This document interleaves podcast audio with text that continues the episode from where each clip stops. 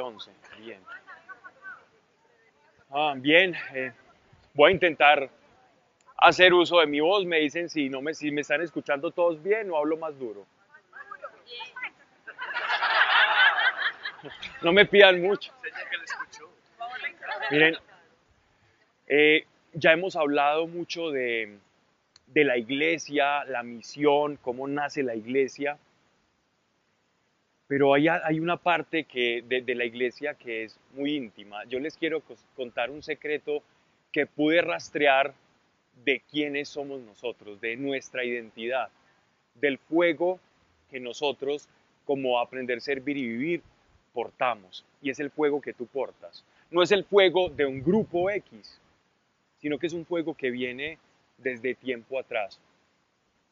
Hacía, hace, en- más o menos en el, ¿esto fue 1900, 1890, llegaron unos rusos que comenzaron a experimentar iglesias locales en Rusia, de la iglesia ortodoxa, comenzaron a experimentar el fuego del Espíritu Santo y se desataron en ellos una cantidad de dones espirituales. Una iglesia que estaba seca, viviendo simplemente tradicionalmente, comenzó a ebullir en los dones del Espíritu Santo. Y eso era una completa novedad en toda la Rusia.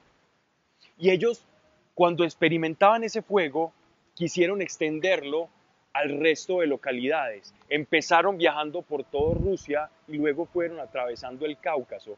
Eran predicadores que danzaban, cantaban, eran ungidos por el Espíritu Santo y eran guiados por él. Era una comunidad que era nómade.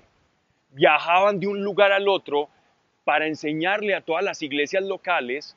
Hablamos que la iglesia eh, rusa es por antonomasia ortodoxa y cuando pasas la frontera de Rusia llegas a Armenia, que es en el Cáucaso. Armenia es como el, punto de encuentro entre Oriente y Occidente. Y allí en Armenia existe una iglesia que es la iglesia como tal más antigua del mundo, que fue fundada en el año 301 después de Cristo. Es decir, casi que habían experimentado la tercera generación y ola apostólica. Era una iglesia primitiva. Recuerdan que ahorita hablaba de la iglesia de Antioquía, esa iglesia que fue la segunda después de Jerusalén. Ellos son los padres, esa iglesia de Antioquía es el padre de la iglesia, de toda la iglesia armenia, de toda la iglesia del Asia Menor. Y esa iglesia tiene su propio patriarca, que es un patriarca armenio, que es diferente del patriarca ruso y del papa romano, pero en los últimos concilios han hecho amistad tanto la iglesia romana como la iglesia rusa ortodoxa y la armenia, porque la fe en últimas es casi idéntica, solo difiere de pequeñas, de pequeñas cuestiones y sutilezas doctrinales que se trataron en un concilio que se denominó el concilio, el concilio de Calcedonia. Pero no vamos a entrar en esos detalles. Lo importante es que esos rusos viajeros fueron a llevar la llama del Espíritu a todas esas iglesias antiquísimas, tanto las de Rusia como las de Armenia, y allí sucedió algo supremamente bello, algo muy grande, y es que un hombre de Armenia, un campesino incrédulo, a través de la predicación de uno de estos hombres viajeros, recibe el fuego del Espíritu Santo, porque cada vez que llegaban estos, estos viajeros rusos, esta iglesia rusa viajera, llena del Espíritu, en cada lugar donde iban, la gente les hacía fiesta y les ofrecía comida, porque querían escuchar qué era lo que Dios tenía para esa, para esa población. Recibían profecías, Dios sanaba personas y muchas cosas ocurrían como cuando los apóstoles predicaban. Y de esa manera esa llama se iba extendiendo. Y uno de estos hombres que le tocaba hacer la atención y ofrecer la comida para estos viajeros, ofrece un novillo gordo que tenía, pero el novillo que ofrece no tenía un ojo. Y a él le dio pena, le corta la cabeza al novillo y lo guarda en un granero. Y ofrecen esa cena a estos predicadores viajeros. Y este hombre, mientras danzaban llenos del Espíritu Santo y daban gracias por la cena, el que era como el líder, el más anciano de todos, se detiene para la bendición de los alimentos y mira, mira fijamente al hombre que había escondido la cabeza y se dirige hacia el granero, trae el bulto donde había escondido la cabeza y la saca. Y este hombre muy apenado, muy apenado, eh, empieza a temblar y este le dice, tú no has escondido, tú no has dejado la mejor parte para Dios, sino que incluso la has ocultado para Dios. Y este hombre arrepentido dice, yo no creía en estas cosas del Espíritu, pero que veo que Dios te ha revelado dónde estaba la cabeza, porque yo la escondí antes de que ustedes vinieran. Y ese hombre se convirtió. Ese hombre viaja a Estados Unidos con toda su familia y a partir de toda su familia comienzan a experimentar ese mismo fuego de esa iglesia que habían, de esos predicadores viajeros que habían llevado, llegado a Rusia. Uno de estos hombres o el hijo de este hombre, o nieto, mejor es nieto, no hijo, el nieto, fue un hombre que tenía una lechería muy grande y se encargaba de generar reuniones para que todo el mundo conociera el Evangelio de una manera completamente sencilla.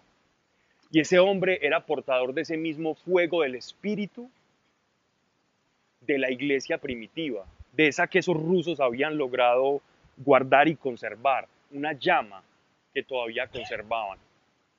Esa llama se le extiende a este hombre, que, a este armenio que se llama Demos Chakarian, y él hace o forma una fundación que se llama la Fraternidad de Hombres de Negocios, donde le predicaban el Evangelio a puras personas que no conocían de Dios.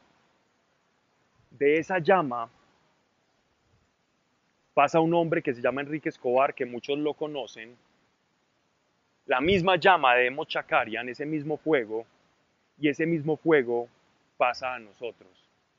Y así se transmite el fuego del Espíritu Santo.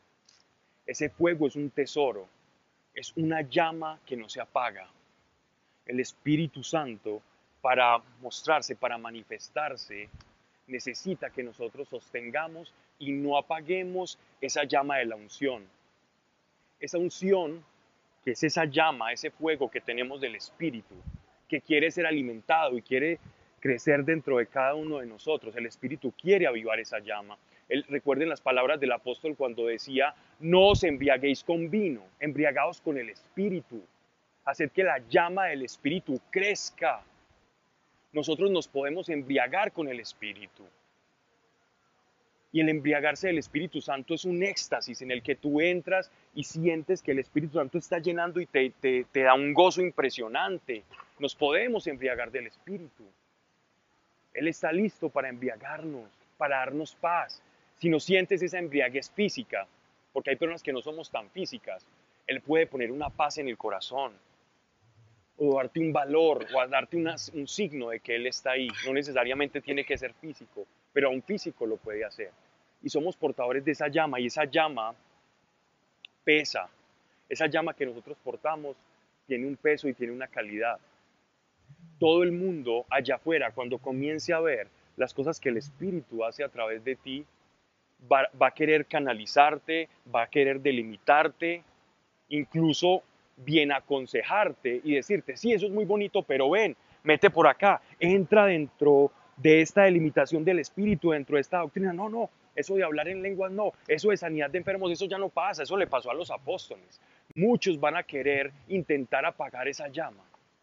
No permitas que las voces de aquellos que no han experimentado el fuego de Dios apague la llama que el Espíritu Santo ha conservado desde hace tanto tiempo.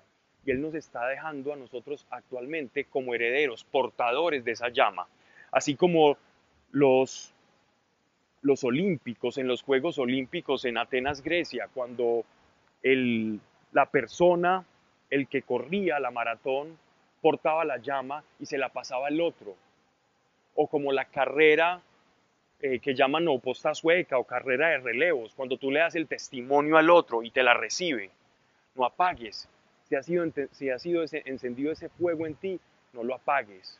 Si sientes que tienes poco, avívalo, porque ese fuego van a beber y se van a nutrir no solamente nuestros hijos, sino muchas generaciones. Y si alguno de ellos rastrea de dónde viene ese fuego, vamos a pasar por ahí como parte de la historia de la iglesia.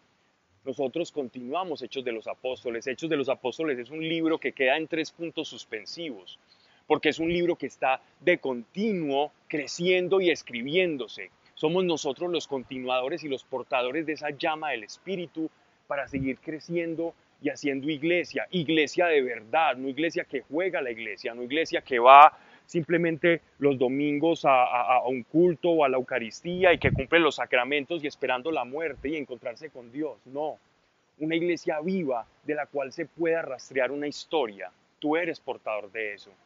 Tú has sido revestido de Cristo.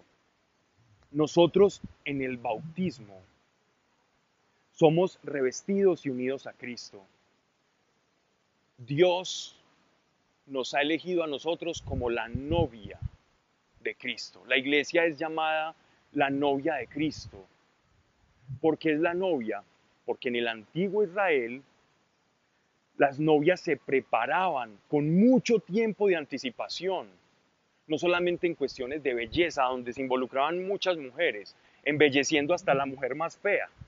La dejaban como un postre, como un árbol de Navidad. Las, las, novias orientales son conocidas porque son llenas de ornato y de, y de cosas de, de, supremamente... Y las que eran muy feas se ponían un velo muy bonito. Pero las novias, las novias en el Antiguo Testamento y en, el, y en el Nuevo Testamento, en la época de nuestro Señor, era algo muy valioso porque se cuidaban y se preparaban para su esposo durante mucho tiempo y se ponían un velo. Y cuando nuestro Señor nos llama que nosotros somos su novia, es porque estamos en un proceso de preparación. Y Él nos está quitando las manchas, Él nos está preparando, estamos en el desposorio, donde Él a su iglesia le está quitando la maleza, todo lo que no le es afín, todo lo que le afea, y nos está preparando y el Espíritu Santo nos prepara como aquellas mujeres que eran preparadas para que se encontraran frente a su, a su esposo y fueran aceptadas delante de él en la jupá o en el lecho nupcial. Ese es el propósito de Cristo con su iglesia, con cada uno de nosotros, es prepararnos para que cuando lleguemos a Él, Él nos encuentre con esas vestiduras blancas que recibimos por medio del bautismo. Porque en el bautismo nosotros no adherimos a una religión. El bautismo es un símbolo físico de la unión que tenemos con Jesucristo. Es un símbolo ante los hermanos, es un símbolo ante las tinieblas, ante el mundo material, es el signo material de lo que nosotros somos y de la vestidura que nos estamos revistiendo. Pensemos en este tiempo que llevamos de conversión, cómo están esas vestiduras cómo llevamos o cómo estamos portando esas vestiduras, qué tanto las hemos manchado, qué tanto hemos renunciado y hemos esperado ser aceptados delante de Dios, qué tanto pensamos en cómo está mi estado interior. Si Cristo en estos momentos me llama a su gloria, ¿cómo está mi vestimenta? ¿Qué tan manchada está? ¿O verdaderamente estoy y voy a ir contento porque estoy sin mancha delante de Él? Como la novia que se sabía hermosa y que su novio, cuando le retirara el velo en esa carpita, él la iba a ver feliz, porque estaba bonita, porque se había cuidado, porque se había organizado para él. Nosotros debemos también pensar en qué, en qué estado estamos para el Señor. Yo hace poco tuve la oportunidad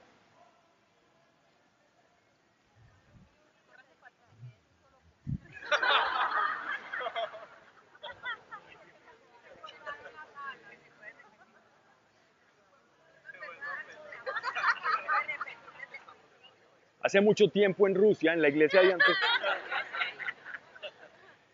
Hace, hace algún tiempo bautizamos a, David.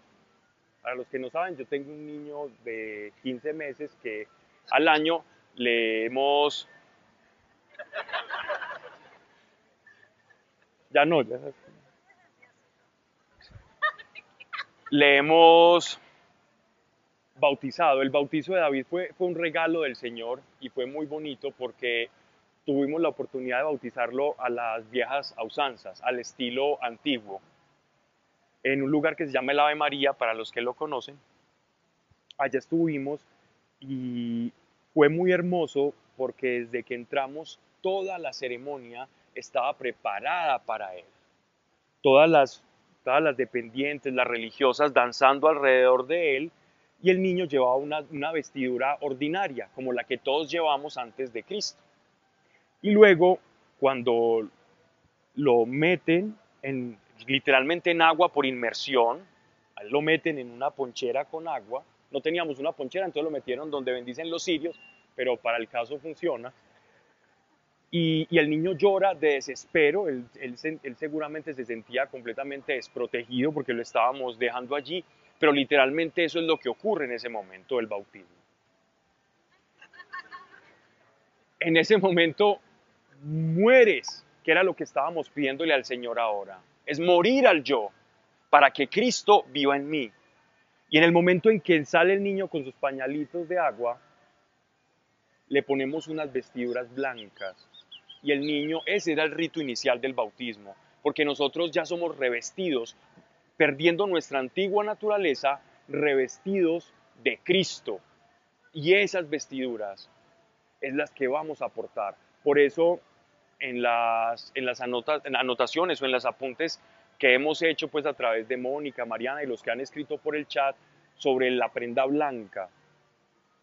Porque a continuación vamos a ponernos esas vestiduras y vamos a hacer algo, vamos a renovar ese bautismo para decirle al Señor otra vez, estoy dispuesto con las vestiduras que has ganado para mí y revestido de ti como iglesia, yo voy a enfrentar la vida y el llamado del Espíritu Santo que tengo como iglesia de manifestar tu rostro, el rostro de nuestro Señor Jesucristo, que es nuestra cabeza. Eso representan las vestiduras. De alguna manera, como somos la esposa de Cristo, vamos a renovar ese voto, así como eh, esa unión con un sello. Y haremos también un brindis y habrá otra cosa de por medio. Así que no sé si Juan David quiera, quiera apuntar algo o de una vez podemos ir y si tienen alguna, alguna prenda blanca sería bueno para decirle al Señor, eh, vamos a renovar con esa vestidura blanca.